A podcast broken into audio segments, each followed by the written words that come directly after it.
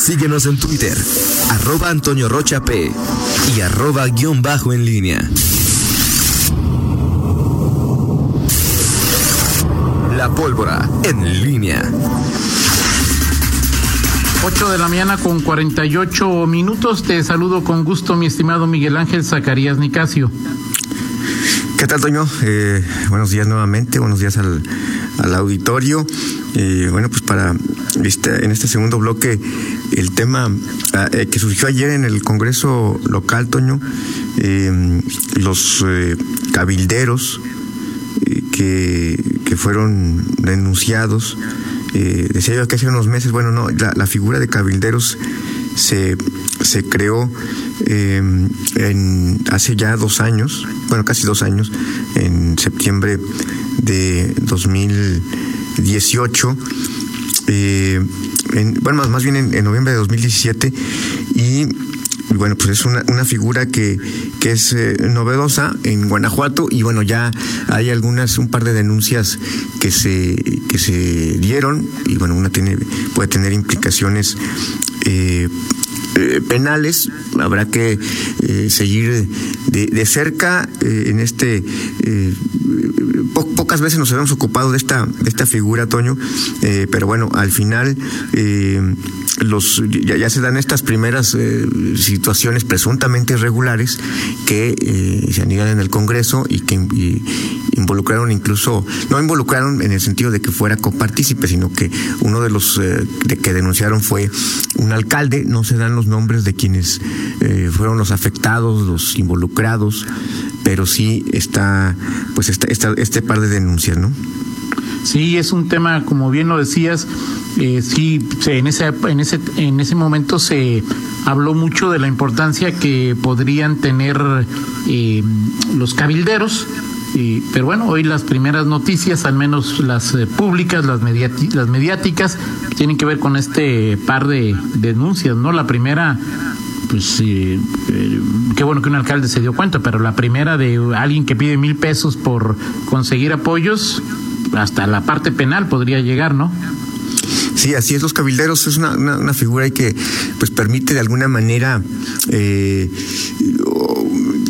que, hagas oficial, que, que, el eh, Congreso, el Poder Legislativo, ante el Poder Legislativo puedas tener ese carácter para, para promover eh, cierto tipo de iniciativas, representar eh, grupos de manera abierta y de alguna manera una especie de, digo, aunque el en el, en, los, eh, en el papel el Congreso es la casa del pueblo y los diputados están obligados a escucharte. Esto institucionaliza de alguna manera esta obligación de los diputados a, escucharte. Vamos a, ver cómo terminan estas este par de, denuncias, eh, porque bueno, esto es, eh, entiendo que, que, los cabilderos se registran de acuerdo a, temas que, que, puedas desarrollar, y perfilando, y bueno, por lo pronto ahí están ese par de, denuncias, una que involucra recursos que solicitó alguien para gestionar paquetes de construcción y que al final no, no, no, no, no se hubo una respuesta positiva y bueno, pues el Congreso tendrá que informar a este respecto. Bueno, pues ahí ese, interesante también conocer, Miguel, el otro lado de la tortilla, ¿no? ¿Cuántos cabilderos hay? ¿Qué han logrado? Eh, ¿Cómo se pueden contactar? Eh, también saber si han dado resultados, ¿no? Sí, claro, este, ese es una buena, es un buen, momento para, para revisar este asunto que se dio eh, en la pasada legislatura con mucho, decir, este, eh, se, mencionó mucho, se, se publicitó esta figura que se venía perfilando, si no mal recuerdo, desde que estaba eh, Héctor Jaime Ramírez Barba, eh, que fue quien, quien arrancó con este asunto. Eh, y bueno, digo, dentro de la gestión de la legislatura en donde Héctor Jaime fue presidente de la Junta de, Gobierno, la anterior, y bueno, pues vamos a, ver en qué termina todo esto, y sí sería interesante cuántos al final se registraron, porque se hacía un corte de caja cada determinado tiempo y se informaba que si fulanito eh, había solicitado su ingreso como cabildero, eh, en fin, sería, sería interesante ver qué balance se tiene de esta figura que justamente eh, se supone, bueno, que, que es una forma de participación de la ciudadanía. De acuerdo.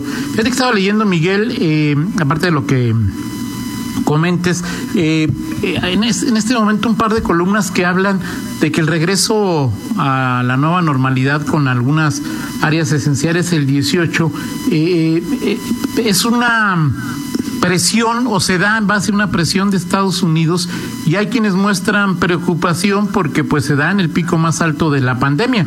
Ayer y antier se anunció el mayor número de personas muertas por esta enfermedad y hay que recordar que el gobierno federal pues tiene una, un paro, una tercia de días de retraso en torno al número oficial de muertos que se da en las demás entidades de la República Mexicana y entonces el lunes llegaría en justamente eh, cuando estemos llegando o a punto de llegar al pico más alto de, de la pandemia, lo cual pues sí obligaría a que todos los estados donde hay Guanajuato entre ellos, ¿no? Eh, automotriz, y lo manifestaba su preocupación el presidente del Consejo Coordinador José Arturo Sánchez, de que se haga con protocolos muy serios para hasta donde sea posible evitar mayor mm, contagio, ¿no?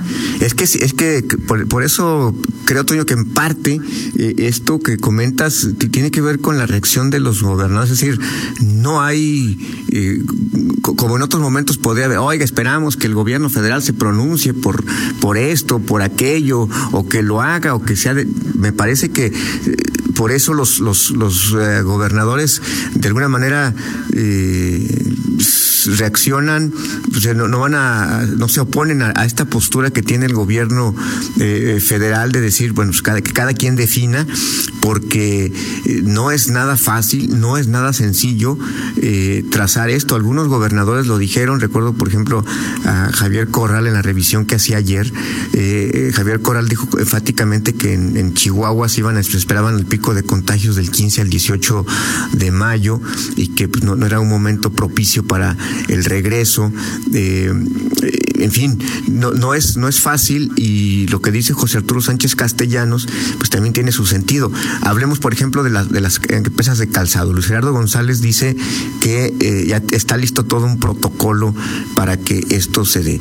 En el sector calzado, vemos, sabemos, conocemos los leoneses que hay eh, empresas de todo tipo, o sea, empresas desde que tienen 500, 600 eh, empleados y que, que, pueden tener todas las, las normas, incluso ya en tiempos normales de, de, de higiene, de pero hay picas de calzado, este, no, sé, hay socios de la Cámara que no, sé, pueden tener menos de 100 empleados y, y, y, y, no están acostumbrados quizá a tener este tipo de normas.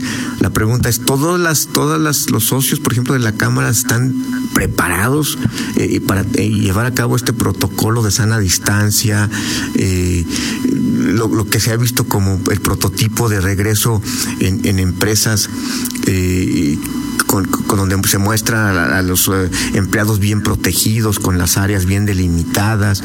No es una decisión sencilla para los eh, empresarios e insisto, para las Miguel? propias autoridades. Creo que las autoridades están pensando, entendiendo que, que, las empresas están desesperadas por regresar, están pensando más en el tema sanitario en estos momentos. Y te decía, en tu opinión, sin tener un estudio a la mano, simple percepción, que quizá lo habrá que corroborar, pero seguramente se corroboraría.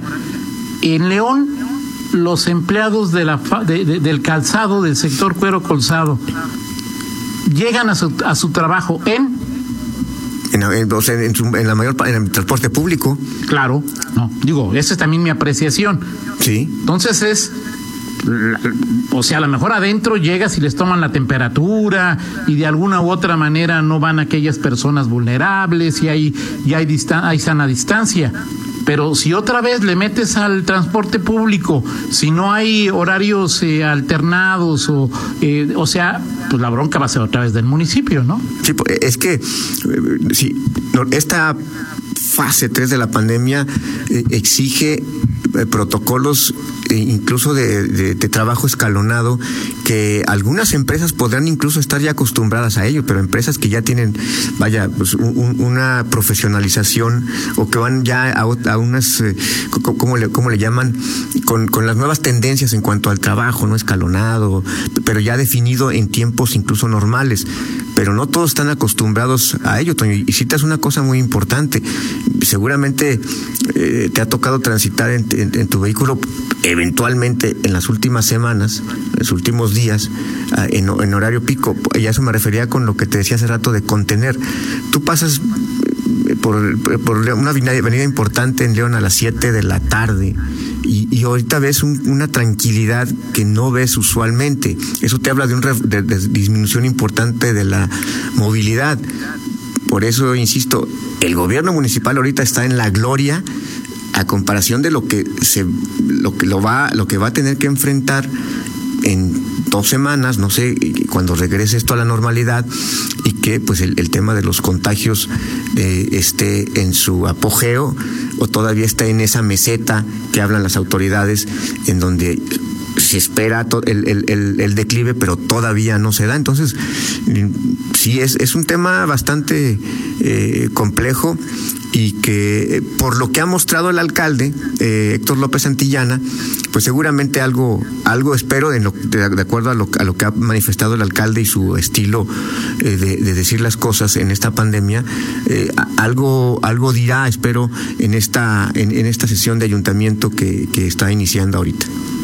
Sí, de acuerdo, insisto, pues será un tema interesante, un tema interesante, porque bueno, digo, lo platicabas también, Miguel, eh, en el sentido de, de, de, cierto, León ha tenido picos. ¿Cuándo fueron? Antier, ¿no? Miguel Antier fue el día de más registros eh, de contagios en León. Ayer bajó de nuevo a 12. Eh, alguien que le gusta las estadísticas y hace números nos dijo que el promedio en León era, era de 15. Afortunadamente el número de personas que han fallecido se mantiene en 7 que son pocos en comparación con los que suceden en otros puntos de, de, la República, pero el, virus ahí está y entonces no es un virus al que haya que menospreciar. Sí, y por eso en, León es, es, es, preocupante eso. Tú puedes decir, oye, este, en, los focos que están, no sé, en, Romita, en, en, en, Uriangato, en ciertos municipios, Santiago Marabatío, pero estos municipios tienen, o sea, una menor actividad industrial. El problema con León es que al momento, en el momento en que determines el regreso a las actividades, eh, las aglomeraciones, eh, la posibilidad de que se cumpla la sana distancia va a enfrentar mucho más riesgos y entonces e, e, ese es el, el gran problema de ciudades como, como León, que por su propio dinamismo, por su propia, eh, propio tamaño, pues te plantean un, reto muy importante para las autoridades. Por eso eh, habrá que ver que cómo los eh, empresarios y el gobierno equilibran ese, esa urgencia por regresar a la actividad con una estrategia sensata para enfrentar y contener la pandemia. Totalmente de acuerdo. Se vienen días importantes, se vienen días que eh, definirán qué va a pasar con el número de contagios en, en, nuestro municipio, ¿no? Y por supuesto en todo el estado. Así es. Así es, Toño. Bueno, pues estaremos pendientes hoy de lo que se diga en, en la sesión del ayuntamiento, si las autoridades eh, del Estado ya hacen oficiales algunas de estas medidas que, que, se están perfilando, el tema del regreso a clases, si ya hay algún acercamiento con eh, los sectores eh, económicos, en fin, hoy, hoy tendrían que empezar estas, estas definiciones. Por lo pronto. Hoy podría haber el anuncio de clases, Miguel. Yo creo que sí, digo, si, si Yolosochitl eh, Bustamante ya en una de estas, digo, así como está de moda hoy, que una videoconferencia, y, pues hoy, como estás a distancia, pues a ver, pues vamos a, a grabar un poquito de lo que dijo el alcalde, de lo que dijo el gobernador, de lo que dijo la secretaria de Educación. Ayer, pues se, se, se dio a conocer eh, en un video de 18 segundos a eh, la secretaria de Educación eh, hablando de manera. Con maestros, ¿verdad? ¿Perdón? Era con maestros esa videoconferencia. No, no, no sé con quién fue, este, supongo que sí, no, no alcancé a leer ahí los eh, recuadros donde aparecían, supongo que sí, y, ahí dijo que el primero de junio no habría regresos, eh, eh, regreso a las clases presenciales y dijo textualmente el gobernador dará a conocer ya este comunicado. Fue lo que dijo la secretaria de Educación. Perfecto, pues estaremos hoy pendientes para que nos digan algo que ya creo que la mayoría lo damos por descontado, ¿no? Sí, sí, sí, ya. Eso este, empieza así, ¿no? El de clases, ahora hay que ver, ya pensar, y no sé si el comunicado o la declaración incluya el próximo ciclo escolar, Miguel. Lo platicamos mañana si hay El tema es la, implicación que tiene con el ciclo escolar. No, va, no vas a regresar con a clases presenciales el primero de junio.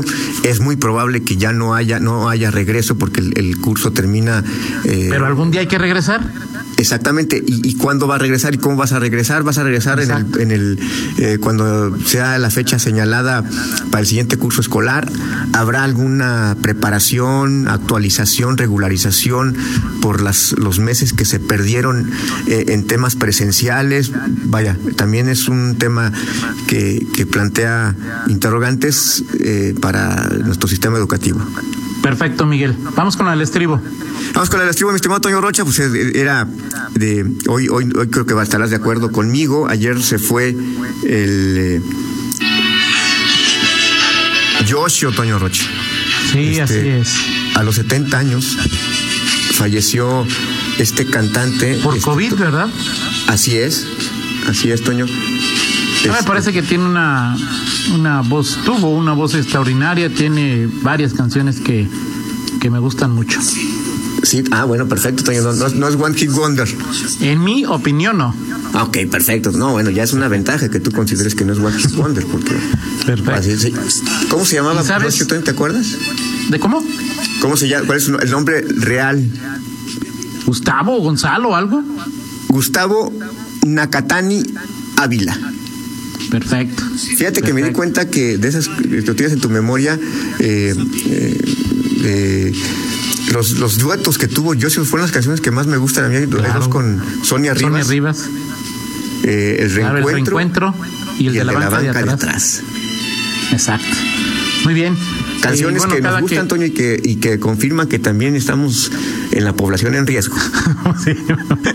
sin ninguna duda. Y no sé por qué, pero un saludo a Juan José Barajas. ¿No? Ok, perfecto. ¿Alguna borrachera de jóvenes o qué? ¿Mande? ¿Alguna borrachera de jóvenes o qué? No, se parecía a Josio. Ah, ok, perfecto, perfecto. Muy bien, perfecto. Un abrazo a Juan José y a su hijo, bueno, a su esposa también, por supuesto. Vamos a la pausa, gracias, Miguel. Regresamos. Contáctanos en línea promomedios.com